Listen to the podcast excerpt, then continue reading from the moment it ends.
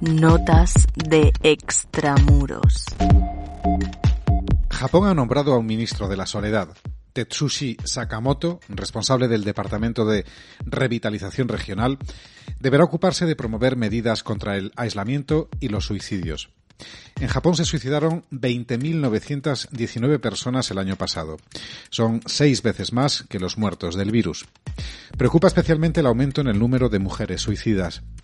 La pandemia ha empujado al paro a los trabajadores más precarios, las mujeres, y las han cerrado en casa y les ha dado una vida de pérdidas, del empleo, del amor, de las vacaciones. A cambio las convierte a lo sumo en cuidadoras. La apología de los cuidados encierra una esclavitud femenina llena de tristeza. También son más los niños y adolescentes japoneses que se quitan la vida, por encima de 300 alumnos de primaria y secundaria entre abril y noviembre, un 30% más que el año anterior.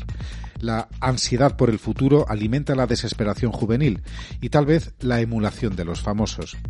En cinco meses de 2020 se suicidaron dos actrices, un actor y una estrella de la tele nipona de 22 años. Hana Kimura era luchadora de wrestling, de origen mestizo, madre japonesa, padre indonesio. Sufrió acoso racista de niña y de adulta en redes sociales. Vivía sola. Hana Kimura anunció su muerte en Twitter, donde publicó fotos de sus gatos hasta el último día. Informa la periodista Paula Corroto de que los madrileños, gatos, sobrellevan el paréntesis pandémico porque se permite alternar hay tradición. En la guerra civil, Madrid mantuvo abiertos cines y teatros a pesar de los bombardeos de la aviación franquista y sus aliados nazis. Se vieron películas como Sierra de Teruel, de Malgó, Aviador y Comunista, quien creía que la salvación no podía ser individual, sino colectiva.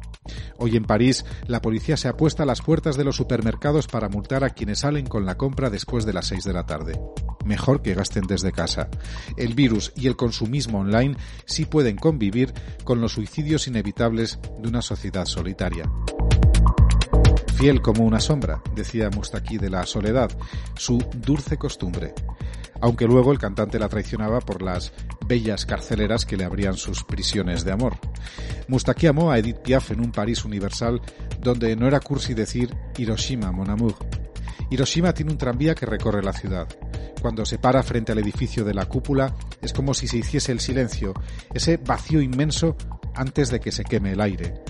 La bomba convirtió en sombras a hombres, mujeres y niños que se quedaron sin conocer el Japón del futuro, rico, robótico, implacable con las soledades.